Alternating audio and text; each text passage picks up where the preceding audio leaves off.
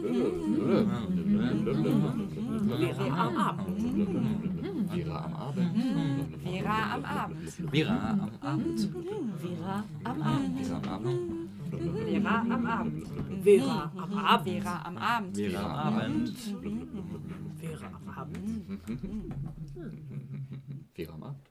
Einen schönen guten Abend und herzlich willkommen zu unserer heutigen Radiosendung Vera am Abend.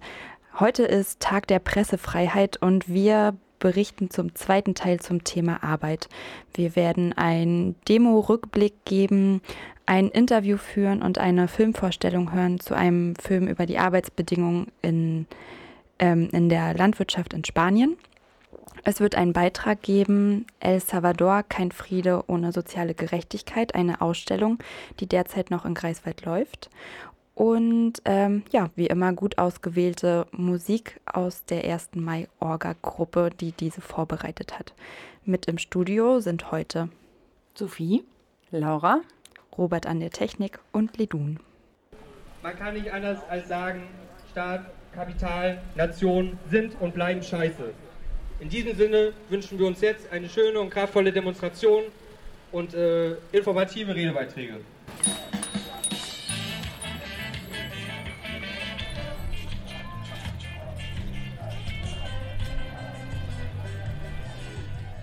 Es gibt Ausgrenzung, es gibt ein Drinnen und Draußen, Arbeitsplatzbesitzer und Arbeitslose bzw. prekär Beschäftigte, Einheimische und Migranten. Aber wir sitzen noch, muss man sagen, in einem Boot. Die AfD versucht gerade, das Boot zu kippen. Auch deshalb gehen wir anlässlich des 1. Mai auf die Straße, um auch für diese Menschen Partei zu ergreifen und zu sagen, Kapitalismus ist scheiße, denn er lässt die auf der Strecke, die sich ein Leben lang den Arsch aufgerissen haben und davon profitieren letztendlich nur die, die dafür gesorgt haben, dass Menschen ausgebeutet werden und sich den Arsch aufreißen müssen. Denn auch heute versuchen Faschistinnen wieder die soziale Frage für sich zu vereinnahmen und zum Beispiel in den Gewerkschaften Fuß zu fassen oder wie jüngst die AfD sogar eigene zu gründen. Und mit dieser Überzeugung, stellvertretend auch für unzählige weitere plattgemachte Lebensräume, stehen wir heute und hier zusammen, um zu zeigen, dass wir keine Angst davor haben, ein anderes Leben zu führen. Wir haben keine Angst davor, ein anderes, besseres Leben einzufordern. Frei von Spekulationen und Immobilienraub. Frei von Chefetagen und weiteren verfestigten und unterwerfenden Hierarchien. Frei von Eigentum und Besitz. Wir gehören keiner und keinem anderen. Nur zusammen und in gegenseitiger Solidarität wird's was. Für ein freies Leben. Häuser denen, die drin wohnen.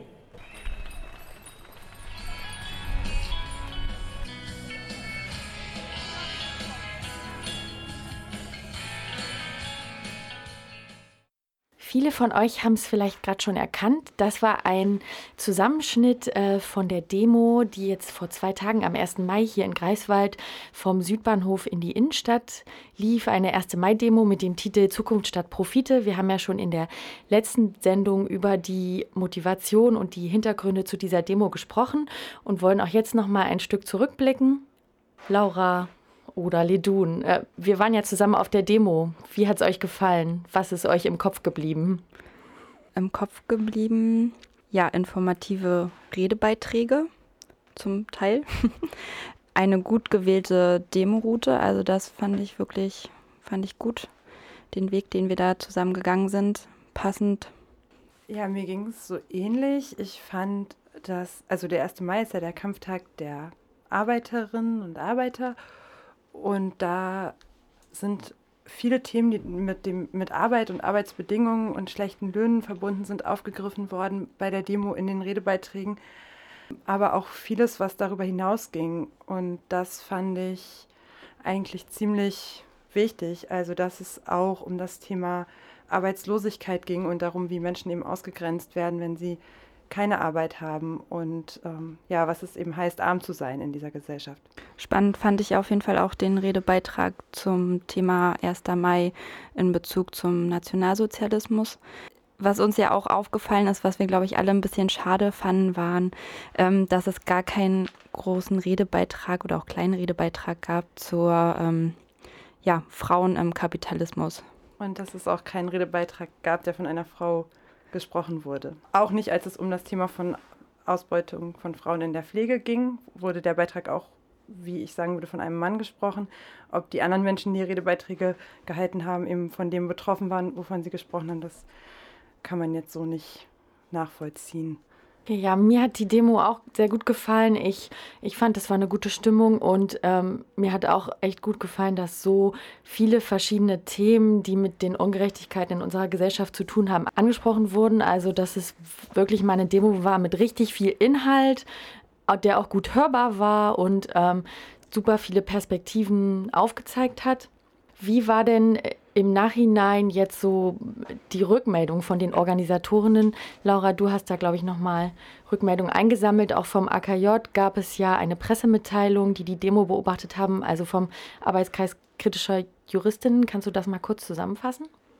Ja, ich kann es mal kurz versuchen zusammenzufassen. Also die Organisatoren sind erstmal insgesamt sehr zufrieden mit der Veranstaltung, hätten sich selbstverständlich mehr Teilnehmende, noch viel mehr Teilnehmende gewünscht, weil ihnen eben das Thema wichtig ist und da hätten sie sich gewünscht, dass noch mehr Leute auf die Straße gehen. Aber sie sind sehr zufrieden. Sie finden es sehr schade, dass es ähm, in der lokalen Presse, also in der Ostsee-Zeitung, eigentlich dann nur darum ging, über einen Zusammenstoß zu berichten, der nach dieser Demonstration zwischen ähm, Pro-Arndt-Aktivistinnen und einigen Teilnehmenden der 1. Mai-Demo stattgefunden hat und dass es eben keine Berichterstattung über diese Demo und ihre Inhalte gab. Der Arbeitskreis kritischer Juristen, der hat es sich ja zur Aufgabe gemacht, Demonstrationen zu beobachten und zu schauen, wie das Versammlungsrecht dort dann eingehalten wird oder eben auch nicht und hat dazu dann im Anschluss an die Veranstaltung eine Pressemitteilung herausgegeben. Und da ging es eigentlich vor allem darum, dass, die, dass es äh, Zivilpolizisten gab, die sich unter die Demonstrantinnen mischen wollten zu Beginn der Veranstaltung. Sie sind dann aber erkannt worden von einzelnen Demonstrantinnen und aufgefordert zu gehen, was zu längeren Diskussionen geführt hat. Und was der AKJ daran kritisiert, ist, dass es eben eigentlich keine Begründung oder keinen Anhaltspunkt für die Polizei gab, Zivilpolizistinnen einzusetzen. Das wäre nämlich nur rechtens gewesen oder zulässig gewesen, wenn es Informations, also wenn Informationsbeschaffung von der Polizei von außerhalb der Demonstration nicht möglich gewesen wäre oder wenn es auf der Demo schon bereits zu Straftaten gekommen wäre. Und das sieht der AKJ so, dass das eben nicht der Fall war. Sie hätten sich auch bei der Anmelderin der Demonstration anmelden müssen, so was sie eben auch nicht getan haben. Und dann ging es noch an, um einen zweiten Kritikpunkt, um äh, Handyaufnahmen, die durch die Polizei getätigt wurden und das auch nicht, was eben auch nicht rechtens ist. Ja, vielen Dank dann an dieser Stelle an den AKJ für diese kritische Betrachtung. Das war ein kleiner Rückblick auf die 1. Mai-Demo dieses Jahr in Greifswald. Wir haben jetzt als nächstes Musik für euch. Lidun, was hören wir? Wir hören jetzt ähm, Janis Joplin mit Mercedes-Benz. Janis Joplin hatte nie geplant, den Song zu veröffentlichen. Für sie war es eine Eselei, zusammengedichtet in einer durchzechten Nacht, eingesungen in einer Pause während der Aufnahmen für das Album Pearl. In nur einem Take ohne Instrumente und eingeleitet mit dem bedeutungs- und von Ironie triefenden I'd like to do a song of great social and political import. It goes like this. Die Zeile Come on God and buy me a Mercedes-Benz von Michael McClure, Poet der Beat-Generation war ihr Ausgangspunkt. Joplin gefiel die Absurdität, den Herrgott angesichts aller irdischen Ängste und Nöte um eine deutsche Luxuskarre zu bitten. Immer wenn sie albern war, sang sie diese Zeile. Ähm, seit sie sie einmal zufällig gehört hatte. So erzählt es Bob Neuwirth, einer ihrer Wegbegleiter. Mercedes-Benz ist ein Song, dessen Suffisanz als Kritik am Kommun ähm, Konsum Konsumismus inter interpretiert wurde, jene systemstabilisierende List des Kapitalismus, durch die die Menschen nicht an die ausbeuterischen Renditeziele ihrer Arbeitgeber, sondern an den neuen Flachbildschirm oder eben den Benz denken den immer mehr leisten müssen und dem konsumgesellschaftlichen Wettbewerb, My Friends All Drive Porsches, I Must Make Amounts, setzt Joplin nicht etwa schrillen Protest oder Verweigerung entgegen. Sie sendet ein sarkastisches Stoßgebet aus, I'm counting on you, Lord, please don't let me down. I like to do a song of great social and political import. It goes like this.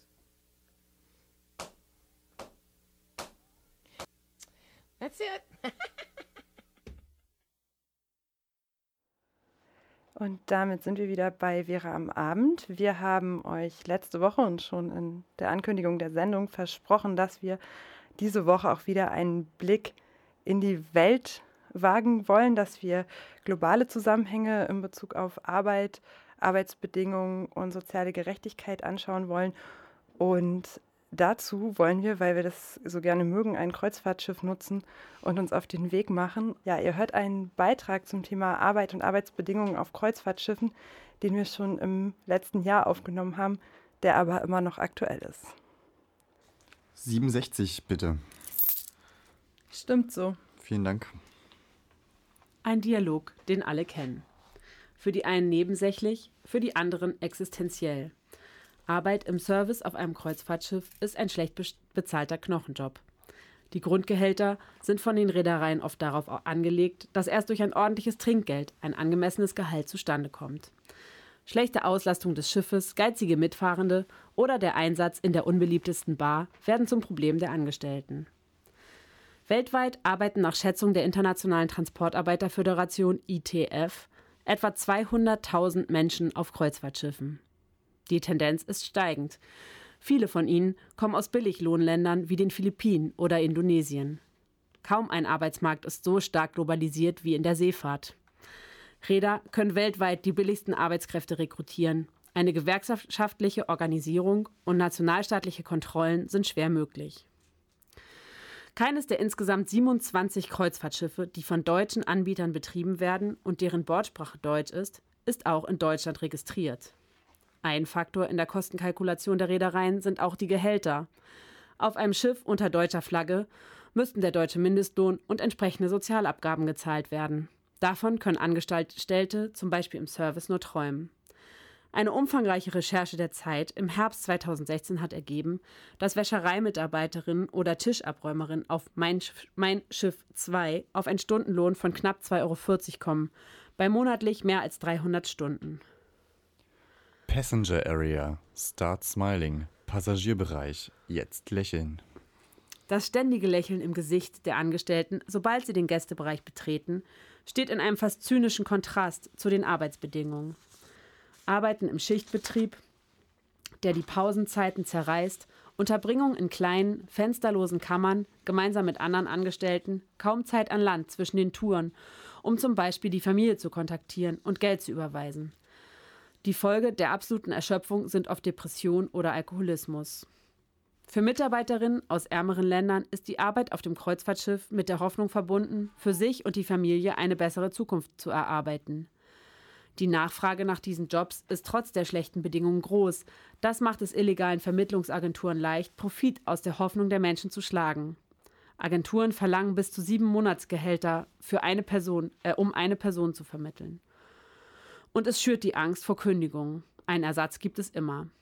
Die Journalistin Melissa Montero arbeitete als Kellnerin undercover auf einem Kreuzfahrtschiff. In einem Interview mit der Taz sagt sie, Viele Crewmitglieder leben ständig mit der Angst, bestraft zu werden. Nach drei schriftlichen Verwarnungen wegen der Nichtbeachtung der Regeln können sie gefeuert werden und bekommen nie wieder einen Job bei der Gesellschaft. Wegen der Angst, ihren Job zu verlieren, schlucken sie auch verbale Demütigungen. 2013 war ein wichtiges Jahr für Angestellte auf Kreuzfahrtschiffen. Hier trat das Seearbeitsübereinkommen zum Schutz von Seeleuten der Internationalen Arbeitsorganisation in Kraft, nachdem es endlich von 30 Staaten weltweit ratifiziert worden war. Es ist das bisher größte internationale Abkommen zum Arbeitnehmendenschutz. Es vereint viele Übereinkommen und Empfehlungen, in denen zum Beispiel Arbeitszeiten, Mindestgehälter, medizinische Versorgung sowie Anforderungen an Unterkunft und Freizeiteinrichtungen für Seeleute geregelt sind. Und es definiert, dass alle Menschen, die an Bord arbeiten, auch Seefahrer sind. Das Abkommen findet dementsprechend auch auf Servicekräfte auf Kreuzfahrtschiffen Anwendung. Es ist ein wichtiger Schritt in die richtige Richtung.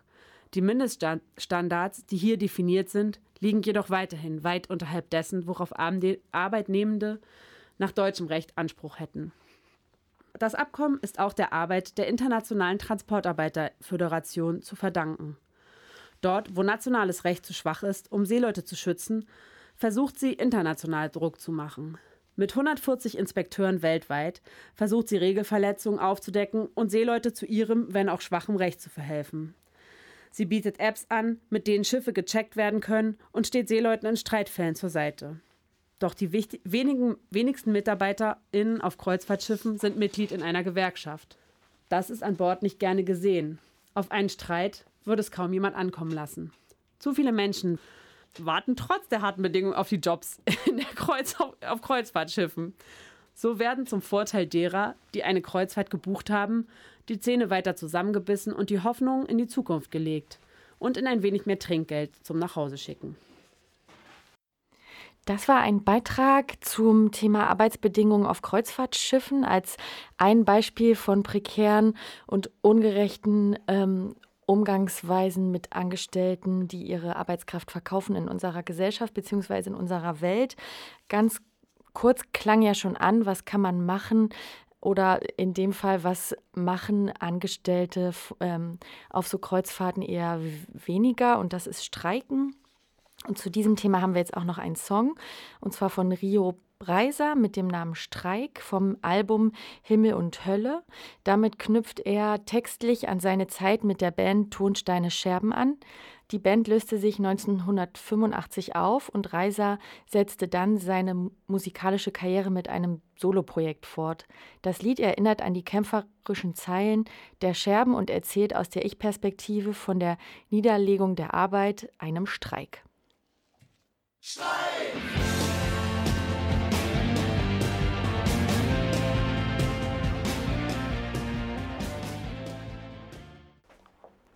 Ihr hört Vera am Abend, Verquerradio zu Themen globaler Gerechtigkeit. Wir haben jetzt die Möglichkeit, mit Boris zu sprechen. Er engagiert sich im Berliner Verein Interbrigadas e.V. Hallo Boris. Kannst du dich, hallo. hallo, kannst du dich und die Arbeit eures Vereins Interbrigadas kurz vorstellen? Ja, selbstverständlich. Ähm, und zwar, wer wir sind. Uns gibt es seit 2007. Wir sind ein kleiner Berliner Verein, der äh, im Prinzip politische Freiwilligenarbeit macht. Äh, vor allem ursprünglich viel in Lateinamerika und seit circa drei Jahren sind wir vor allem in Andalusien aktiv und unterstützen da so eine kleine kämpferische ursprünglich auch Landarbeitergewerkschaft, die in ganz Andalusien tätig ist und vor allem auch in Almeria aktiv ist, im sogenannten Plastikmeer von Almeria. In diesem Plastikmeer von Almeria, was sind da die Probleme? Ja, die Probleme, also es wird ja oft beschrieben so als sowas wie der Gemüsegarten äh, Europas. Also da kommen im Prinzip äh, ein großer Teil von den, äh, von dem von Gemüse her, vor allem Tomaten, Paprika, Gurken etc., die wir hier so in den Supermärkten verspeisen, die es halt um äh, das ganze Jahr rum gibt. Und äh, im Prinzip ist Almeria der größte Frischtomatenhersteller äh, in ganz Europa. Die Tomaten werden halt teilweise unter relativ äh, prekären ähm, Arbeitsbedingungen hergestellt, vor allem durch Migranten gepflückt in den Gewächshäusern dort. Genau, wir fahren halt regelmäßig hin und unterstützen so eine kleine Gewerkschaft, die die Migranten halt bei der Problembearbeitung beziehungsweise äh, auch versuchen halt irgendwie Hilfe zur Hilfe Selbsthilfe zu leisten, also sprich die Migranten dort zu unterstützen, zu supporten und auch zu organisieren, damit sie sich halt irgendwie politisch zur Wehr setzen können. Wie, wie läuft das konkret ab? Was macht ihr da? Äh, was wir konkret machen, vielleicht fange ich zuerst mit der ähm, Gewerkschaft an. Also ja, was die Gewerkschaft da vor Ort macht, ist halt, ähm, naja, so klassische Gewerkschaftsarbeit, wie man sich die vorstellt. Also die haben halt äh, eine, eine Rechtsberatung. Die Migranten äh, von verschiedenen Landesteilen, die, die halt herkommen, kommen halt in die Rechtsberatung mit ihren verschiedenen Bezahlung unter Mindestlohn, unbezahlte Überstunden, Entlassungen, die halt unrechtmäßig sind, äh, Arbeit äh, ohne Schutzkleidung mit Pestiziden ähm, etc. Also wirklich über die Bandbreite hinweg Arbeitsrecht. Ähm, und versucht die halt irgendwie zu unterstützen, also so wie jetzt rechtliche Hilfe, Hilfeleistungen zu, zu, zu geben, aber halt auch Aufklärungsworkshops, Abendveranstaltungen, ähm, was halt eine Gewerkschaft an sich halt ähm, macht an sich. Habt ihr konkrete mhm. Erfolge, von denen du berichten kannst? Ähm, also klar, also es gibt im Prinzip ähm, ja so eine kleine Gewerkschaftslandschaft. Ähm, es gibt größere Gewerkschaften und kleine Gewerkschaften. Und die, die FAT, die supporten, ist halt eine kleine Gewerkschaft, aber die auch in dem Vergleich zu den größeren Gewerkschaften halt äh, die meisten Arbeitsrechtsverletzungen halt auch vor Gericht bringt, also vor die lokalen Institutionen, also sowie vor die vor, vor die Arbeitsinspektion, die der erste Schritt äh, ist, wenn man halt ein Arbeitsrechtsproblem hat, bei denen halt anzusagen, dass es die Probleme gibt und dann halt auch vor Gericht zu bringen. Und das, äh, das ist an sich schon mal ein Erfolg, wenn, wenn, wenn halt Migranten überhaupt kommen, die halt ziemlich eingeschüchtert sind, äh, halt kein wenig Spanisch kennen, Angst halt um ihren Arbeitsplatz haben, überhaupt erstmal zur Gewerkschaft kommen, um halt ähm, ihre Lage irgendwie äh, äh, zu denunzieren oder halt zu problematisieren. Und dann gibt's halt kleinteilige Erfolge, wenn halt einzelne, einzelnen Migranten geholfen wird und halt größere Arbeitskämpfe. Wenn die gewonnen werden, sind es halt Erfolge, die die Gewerkschaft auch verbucht, die halt unregelmäßiger auftreten, aber trotzdem halt ähm, genau auf, äh, auf, der, auf der Tagesordnung sind bei der Gewerkschaft. Ihr habt ja, um dann eben auch nicht nur in Spanien, sondern auch hier bei uns Aufmerksamkeit auf dieses Thema zu lenken, einen Film gemacht. Und bevor wir Aha. diesen Film ähm, miteinander besprechen, würde ich vorschlagen, dass wir Musik hören. Ledun, was hören wir? Wir hören jetzt. Ja, super. Wir hören jetzt Bob Dylan, The Times They Are Changing. Bob Dylan war in seinem langen Leben bisher so ziemlich alles, was ein Mensch sein kann. Also war auch mal Kapitalismuskritiker und er ist es, wenn auch in einer eher vagen Ausprägung bis heute. In den ersten Jahren seiner Karriere aber waren seine ersten LPs von einer linken, bürgerrechts- und friedensbewegten Anti-Establishment-Grundhaltung getragen und manche seiner frühen Songs wurden Hymnen der Protestmarschiere in der 60er Jahre. Etwa The Times They Are Changing 1963 und auch seine Version von Blowing in the Wind 1962. Ja, kein anderer Songschreiber hat in diesem Sinne so sehr politisch gewirkt wie damals Dylan, obwohl er selbst kein Aktivist sein wollte. Come gather round people wherever you roam. Bob Dylan mit The Times They Are Changing haben wir gehört. Bob Dylan wollte selbst kein Aktivist sein. Wir haben aber jetzt die Möglichkeit, mit einem Aktivisten zu sprechen, und zwar mit Boris. Er ist am Telefon und er ist Aktivist bei den Interbrigadas e.V. aus Berlin, einem Verein, der sich in Andalusien, in Südspanien engagiert. Und wir haben uns gerade im Studio hier gefragt, wie seid ihr eigentlich drauf gekommen, euch genau dort zu engagieren? Ja, uff, komplizierte Frage, ähm, die einfach erscheint. Ähm, wir haben im Prinzip durch Zufall halt Aktivistinnen der SAT kennengelernt und zwar das erste Mal 2012, ich glaube in Lateinamerika war das. Und die haben uns dann eingeladen nach Andalusien, um halt die, äh, die Arbeit der Gewerkschaft kennenzulernen. Und wir waren halt so in verschiedenen Landesteilen äh, unterwegs, auf in Kooperativen, auf besetzten Landgütern und unter anderem in Almeria, wo wir halt so ein bisschen die Arbeit der Leute da kennengelernt haben. Da wurde auch gerade irgendwie so ein Gewächshausbetrieb besetzt von Migrantinnen, weil der Arbeitgeber sich aus dem Staub gemacht hat mit mehreren Monatslöhnen. Und äh, ja, das kleine Experiment ging leider nur zwei, drei Monate, das halt in Eigenregie produziert wird. Aber so ein bisschen emblematisch war der Fall damals für, für die Produktionsbedingungen dort, weil halt äh, sich Chefs mit äh, Monatslöhnen äh, aus dem Staub machen von den Migranten und die dann halt äh, äh, sitzen lassen drauf, ähm, dann ist halt, da ist dann was zu tun. Und das hat irgendwie Eindruck bei uns hinterlassen und wir haben uns gesagt, okay, wir müssen hier irgendwie längerfristig was machen und sind halt wieder zurückgegangen und in regelmäßigen Abständen fahren wir immer noch hin. Ja, das äh, würde mich auch noch interessieren. Ähm, wie, was heißt regelmäßige Abstände? Wie lange seid ihr dann da und wie lange seid ihr nicht da? Ähm, Gerade haben wir so einen Rhythmus äh, und zwar ist es, äh, wir fahren jeweils einen Monat hin mit so einer Gruppe von zwölf Leuten, also so um die zwischen acht und zwölf Leuten. Ähm, ähm, und das ist jeweils im März und September. Das, den Rhythmus haben wir im letzten Jahr etabliert und äh, haben den auch dieses Jahr, ähm, also peilen den an. Wir waren jetzt im März, ich war im März wieder den ganzen März da und es fahren wieder Leute von uns in so einer Reisegruppe im, im September, September runter was ihr ja neben der Unterstützung der Gewerkschaft und der migrantischen Arbeiterinnen vor Ort macht oder gemacht habt, ist ja ein Film. Mhm. Der deutsche Titel ist Unter dem Plastik der Strand. Ähm, den spanischen mhm. kannst du vielleicht gleich nochmal aussprechen. Ja, kannst du ein kurzes Summary, eine kurze Zusammenfassung für uns mhm. geben, worum es geht? Klar, ähm, der spanische Titel heißt Dias de Lucha, Dias de Luto. Übersetzt wäre das Tage des Kampfes, Tage der Trauer. Und zwar ähm, deutet er so ein bisschen auf die zwei Teile des Films an. Und zwar ähm, ist ein kurzer Film, 35 Minuten, also guckt sich relativ äh, schnell. Ähm, und die zwei Teile sind zum einen, ähm, der ist entstanden im, im März 2017, also äh, auch während so einer Reise, die wir veranstaltet haben äh, und porträtiert im Prinzip den Arbeitskampf äh, von 22 Arbeiterinnen, die aus ihrem Betrieb entlassen wurden, auf die Straße gesetzt wurden, weil sie ihre Rechte eingefordert haben.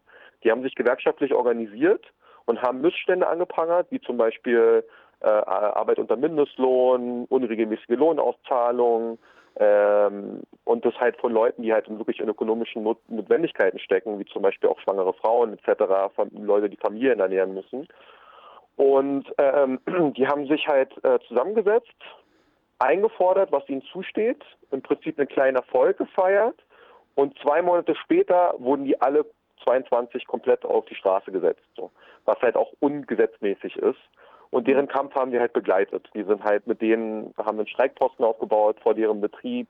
Da mehrere Tage hintereinander weg äh, haben wir im Prinzip protestiert vor dem Betrieb, Demos organisiert, recherchiert, wo die Produkte hingeliefert werden und äh, Druck gemacht im Prinzip, auch in der Öffentlichkeit. Ja, das ist der eine Teil, ah. den zeigen wir. Und der zweite wäre halt äh, so, ein, äh, so, so, ein Migrant, der bei einer Polizeikontrolle ums Leben gekommen ist, der so ein bisschen auf die Thematik Rassismus und Polizeigewalt in der Region abstellt. So. Den Film habt ihr dann letztes Jahr äh, produziert und auch schon ähm, gezeigt in Berlin. Er ist jetzt auch dieses Jahr äh, bald in Greifswald zu sehen. Sophie verrätst du uns wann und wo. Ja, am 21.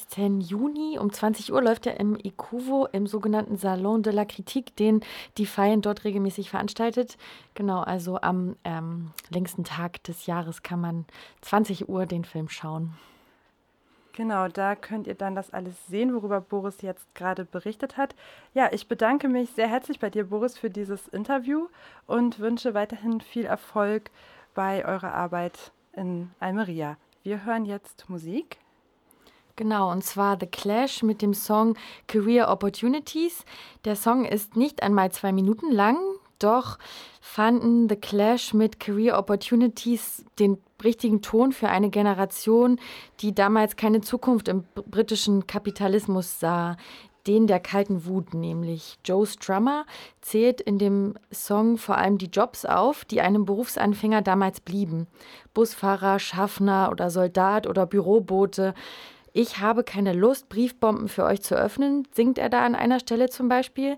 Das war eine, ist eine Anspielung auf einen Job, den der Gitarrist Mick Jones einst in einem Büro der Regierung hatte. Dort musste er nämlich die Post hochgestellter Beamter öffnen, um sicherzugehen, dass keine Briefbomben darin versteckt waren.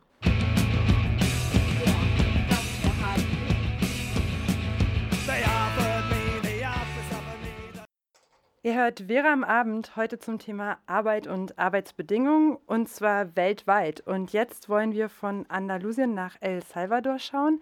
Ich habe mich vor einigen Tagen mit Claudia Hove vom Weltladen Greifswald unterhalten. Der Weltladen ähm, betreibt schon seit einiger Zeit, seit vielen Jahren, ein Partnerschaftsprojekt in El Salvador, einer ja, einem Land, in dem es sehr lange Bürgerkrieg gab und in dem die soziale Ungleichheit sehr groß ist. Das liegt unter anderem an den Arbeitsbedingungen und ja, ich habe mich mit Claudia in der Ausstellung, die sie gemacht hat, getroffen und darüber unterhalten, wie diese ganzen Themen zusammenhängen. El Salvador, kein Frieden ohne soziale Gerechtigkeit. So lautet der Titel einer Ausstellung. Sie ist bis zum 20. Mai im St. Spiritus hier in Greifswald zu sehen. Claudia Hove vom Weltladen Greifswald hat die Ausstellung gemacht. Claudia, was sind die zentralen gesellschaftlichen Probleme in El Salvador? Ja, wie der Titel der äh, Ausstellung schon sagt, ähm, herrscht in El Salvador seit Jahrzehnten ja, eine Ungerechtigkeit, eine Ungleichheit in Landverteilung. In, es gibt keine wirklichen demokratischen Strukturen oder es gab keine wirklichen demokratischen ähm, Strukturen und durch die Flucht vieler El Salvadorianerinnen und El Salvadorianer im, im, Bürgerkrieg in den 80er Jahren haben sich, ähm, also sind viele nach Amerika geflohen und dort haben sich ähm, kriminelle Banden zusammengeschlossen Viele dieser Bandmitglieder wurden dann, ähm, nachdem der Bürgerkrieg beendet war, von den USA wieder in ihr Heimatland abgeschoben. Und ähm, ja, es gab weiterhin nicht wirklich Perspektiven. Die kriminellen Banden konnten sich ausbreiten ähm, und die ja, torpedieren sozusagen die gesellschaftlichen Grundstrukturen durch Schutzgelderpressung, durch ähm, Anwerben von Jugendlichen, die, die keine Perspektive haben. Und ähm, genau, das wirkt sich halt bis heute aus.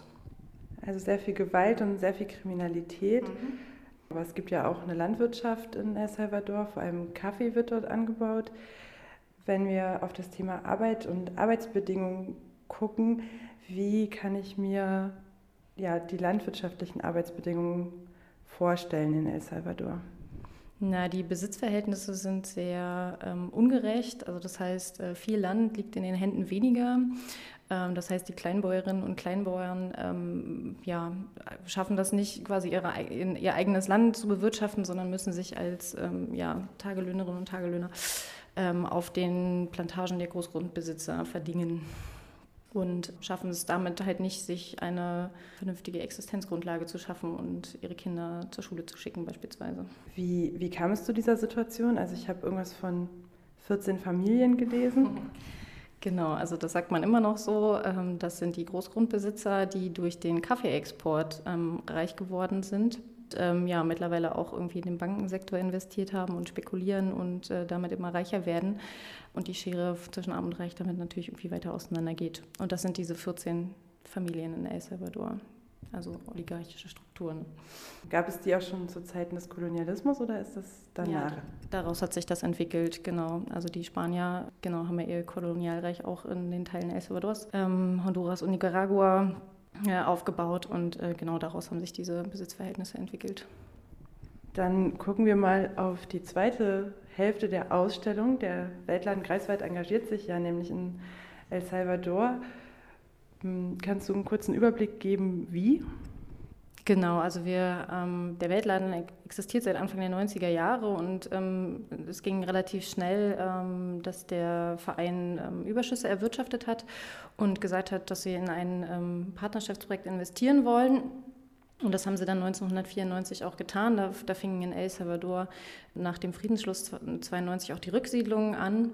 Genau, die Gruppe, die auch heute noch ähm, das Partnerschaftsprojekt ähm, intensiv betreut, haben damals ähm, eine El Salvadorianerin hier in Deutschland getroffen, die ja auf der Suche nach Fördermitteln war für ein, ähm, für ein kleines Dorf Nueva Esperanza da hat sich der Weltladen dann entschieden, da seine Überschüsse zu investieren. Überschüsse investieren in einem Dorf, was, was heißt das konkret? Was wird da gemacht? Mm, also es geht darum, Infrastruktur aufzubauen und das natürlich irgendwie partnerschaftlich. Und die Gemeinde, die der Weltladen vor allen Dingen unterstützt, ist Mata de Pina, das heißt Ananasstrauch. Äh, und ähm, genau, dieses Projekt fördern wir halt seit ja, 24 Jahren mittlerweile und uns ist es gelungen, mit anderen Organisationen zusammen eine Schule zu bauen, ähm, ein Lehrerzimmer, eine Gesundheitsstation, Trockentoiletten, ja, Wege, so alles, was man halt braucht, um zu leben. Ja, viele schöne Bilder und weitere Informationen gibt es in der Ausstellung hier im St. Spiritus. Willst du noch mal für alle Hörerinnen und Hörer die Daten kurz zusammenfassen? Was, wann, wie, wo gibt es hier zu sehen? Genau, also die Ausstellungseröffnung war schon. Seit 17.04. kann man die Ausstellung hier in dem kleinen Raum gegenüber vom Weltladen im San Spiritus sehen. Äh, das Ganze bis zum 20.05. Ja, ich würde auch gerne noch kurz erwähnen, also das Partnerschaftsprojekt, wie gesagt, existiert immer noch. Deswegen, wer die Ausstellung sehen möchte, darf natürlich irgendwie gerne auch bei uns im Weltladen vorbeischauen. Da steht eine kleine Spendendose, da kann man uns unterstützen. Ja, vielen Dank für dieses Interview.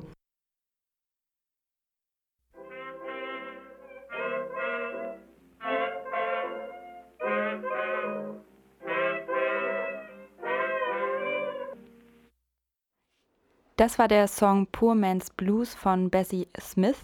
Als die Bluessängerin 1928 Poor Man's Blues schrieb, war sie längst ein Star. Die Tochter einer verarmten Familie aus dem ländlichen Tennessee lebte in der blühenden Handelsstadt Philadelphia. Ich weiß nicht, ob Ledun uns noch was zu diesem Song sagen will. Da, ähm, ich kann ja erstmal noch sagen, was wir als nächstes hören. Und das ist ein Beitrag von der Podifrei. Das ist eine Gruppe von Jugendlichen aus Stralsund, die sich freitags treffen und sich zu verschiedenen politischen Themen austauschen. Und die haben als Beitrag zu unserem Radio schon vor einigen Monaten ähm, sich mit dem Thema Arbeit auseinandergesetzt gesetzt und einen Beitrag über die Zusammenhänge von Arbeit und Freiheit gemacht und reden dabei auch über das Grundeinkommen, also nochmal eine etwas ähm, ja, positiven Ausblick in Möglichkeiten der Zukunft zum Schluss unserer Sendung. Hast du noch was zum Song, Lidun? Ja, ich versuch's nochmal. Ähm, die Tochter einer verarmten Familie aus dem ländlichen Tennessee lebte in der blühenden Handelsstadt Philadelphia. Sie spielte mit Louis Armstrong und ging in ihrem eigenen Eisenbahnwaggon auf Tour. Gerade deswegen war sie die perfekte Sängerin, um die bittere Anklage gegen die Reichen im Lande zu schreiben. Bis dahin hatte sich der Blues kaum mit den Realitäten des Kapitalismus beschäftigt. In den Liedern, die vermeintlich um Liebe und Sex kreisten, verbargen sich die großen Themen des Verlusts der Heimat und die Unterdrückung in einem Land, das die Sklaverei zwar abgeschafft, aber den Rassismus immer noch nicht überwunden hatte. Bessie Smith aber hatte an der Ostküste, am Broadway und in Hollywood die Welt des Reichtums erlebt. Reicher Mann, öffne dein Herz und deinen Geist, sang sie. Gib dem armen Mann eine Chance, hilft diese harten, harten Zeiten zu beenden. Du weißt ja gar nicht, was harte Zeiten wirklich bedeuten. Und jetzt hören wir den Beitrag der Poli frei. Also ich persönlich finde, also mir da ein bisschen drüber Gedanken gemacht in Vorbereitung zur Arbeit. Und ich finde, wenn man das den Begriff Arbeit bespricht, egal ob wir jetzt darüber reden, ich persönlich, dann arbeite ich in einem Krankenhaus, also in einem System, in einer Hierarchie und ist das frei? Und ich persönlich finde, also gleich meine Meinung dazu, ich persönlich finde, dass man nur ganz frei ist, wenn man nicht arbeitet. Denn wenn man arbeitet, dann müsste man ja nur für sich selbst arbeiten. Und ich finde, das ist aktuell gar nicht mehr möglich, weil wir ja nicht alle einzeln leben, sondern wir müssen ja auch aufeinander Rücksicht nehmen. Und irgendwo da verliert man ja seine Freiheit, oder? Aber eine selbstständige Person, die ganz für sich alleine arbeitet, die hat doch auch eine gewisse Freiheit in ihrer Arbeit. Ja, aber die muss auch Steuern zahlen. Eben. Ja, natürlich, aber die hat keinen Boss über sich aktiv. Aber siehst du das schon als Freiheit? Ist das für dich frei? Ich glaube, es ist das Freiste, was du in Arbeit bekommen kannst. Ja, Freiheit ist doch auch, wenn du selbst entscheiden kannst, was du machen möchtest. So, das ist doch auch Freiheit, dass du den Job machst, den du machen möchtest. Also das meint ja doch Lara gerade, dass man die Freiheit hat, zu tun, was man möchte. Und ich sehe das aber nicht gegeben. Auf der einen Seite hat man Arbeit. Arbeit kann man physikalisch erklären, wie man das macht, oder Arbeit kann man auch als Erwerbstätigkeit erklären. Aber ich finde, wenn man das nimmt und dann nimmt man den Begriff Freiheit, also wirklich absolut frei sein, frei von ja. Regeln, frei von, von Dingen, die mich, die mich praktisch unterdrücken, dann finde ich, kriegt man das also in unserer Gesellschaft nicht zusammen. Ich kann mir das nur vorstellen, wenn ich wirklich frei bin und arbeite, dann bin ich ein Nomade irgendwo in einem Wald habe meine Hütte und wenn ich arbeite, dann hacke ich Holz für mich. Das wäre für mich Freiheit und Arbeit kombiniert, aber ich glaube nicht, dass das irgendwie möglich ja, ist. Natürlich. Also jetzt ist es nicht möglich, weil wir in einer Gesellschaft leben. Du lebst in einem Umfeld und du musst ja auch was reingeben in die Gesellschaft und wir müssen aufeinander achten und auch Jobs tun, die für die Gesellschaft gut ist, was ja voll Aber wieso muss Freiheit denn so bedingungslos sein? Weil du jetzt meintest, du kannst nicht arbeiten und dann nicht frei sein, wo ich mir so denke, okay, aber als selbstständiger Mensch, hast du deinen eigenen Tagesrhythmus, du hast deinen eigenen Arbeitsrhythmus, du kannst deine du kannst deinen Kram ganz alleine machen, kannst den ganz für dich machen, kannst den jetzt zum Beispiel jetzt als, keine Ahnung, Künstler veröffentlichen oder halt auch nicht. So. Aber wenn du jetzt zum Beispiel, wie Edda jetzt meinte, hier eine festangestellte Journalistin bist und keine freie Journalistin, dann musst du das halt veröffentlichen. Dann, dann schreibst du Artikel auf, äh, das auf Abruf. Und dann kannst du nicht Artikel über Themen schreiben, die dich interessieren, so aktiv. Weil dann musst du Artikel auf Abruf Ja, genau das, was Theo sagt. Ja, aber, also wenn ich ja, arbeite, halt bin ich dann. Ja, aber wenn, zum Beispiel, wenn ich freie Journalistin bin, dann kann ich ja Artikel schreiben über Dinge, die mich interessieren und die mich selbst fesseln. Bedingt bis zu dem Punkt, ja. dass ich immer noch die Miete zahle und Hunger habe. Ja, na genau. klar, aber, aber es immer noch verkaufbar sein muss. Und ich finde eben auch, dass da eben auch das BGE so ein bisschen reingerätscht. Weil das BGE ja praktisch schon mal den, das, was vorhin gesagt wurde, dieses du bist ja nur bedingt frei, weil du ja auch deine Miete zahlen musst, weil du das machen musst und das und das musst du für dich selbst hinkriegen. Und ich finde beim BGE eben auch so interessant, dass das dann praktisch an der Stelle sagt, okay, wir bieten euch die Freiheit, weil dieses bedingungslose Grundeinkommen gibt einem eben eine Freiheit auch zur Arbeitswahl, was ich eben arbeite. Also deswegen finde ich, passt das an der Stelle echt ziemlich gut rein, weil man eben sehen kann daran, dass egal wie, also solange wir keine Nomaden draußen sind und für uns selbst Holz hacken, ähm, sind wir eben auch an unseren Staat gebunden, egal ob das jetzt Bangladesch ist oder Deutschland. Und müssen uns eben auch selbst finanzieren. Und wenn der Staat von sich selbst aus ein, eine Grundlage bietet, ich finde, das wäre ein großer Schritt in die Freiheit für jeden Einzelnen. Weil man viel mehr Auswahlmöglichkeiten hat. Also zum Beispiel ein persönliches Beispiel von einem Freund meines Bruders, der eigentlich studieren wollte und dann hat der, äh, sein Stiefvater es dann abgehauen und sie hatten kein Geld mehr und dann musste er zum Bund gehen, weil ihm nichts anderes übrig blieb, um gleichzeitig zu studieren und seine Mutter zu finanzieren. Und das ist eben etwas, wo die Freiheit eben aufhört. Und ich glaube, dass das BGE da eine Grundlage geben kann, wodurch sich sowas ändert. Oder hoffe ja. es, so ein bisschen. Danke an dieser Stelle der Polyfrei nochmal für diesen Beitrag. Ähm, wir verabschieden uns für heute.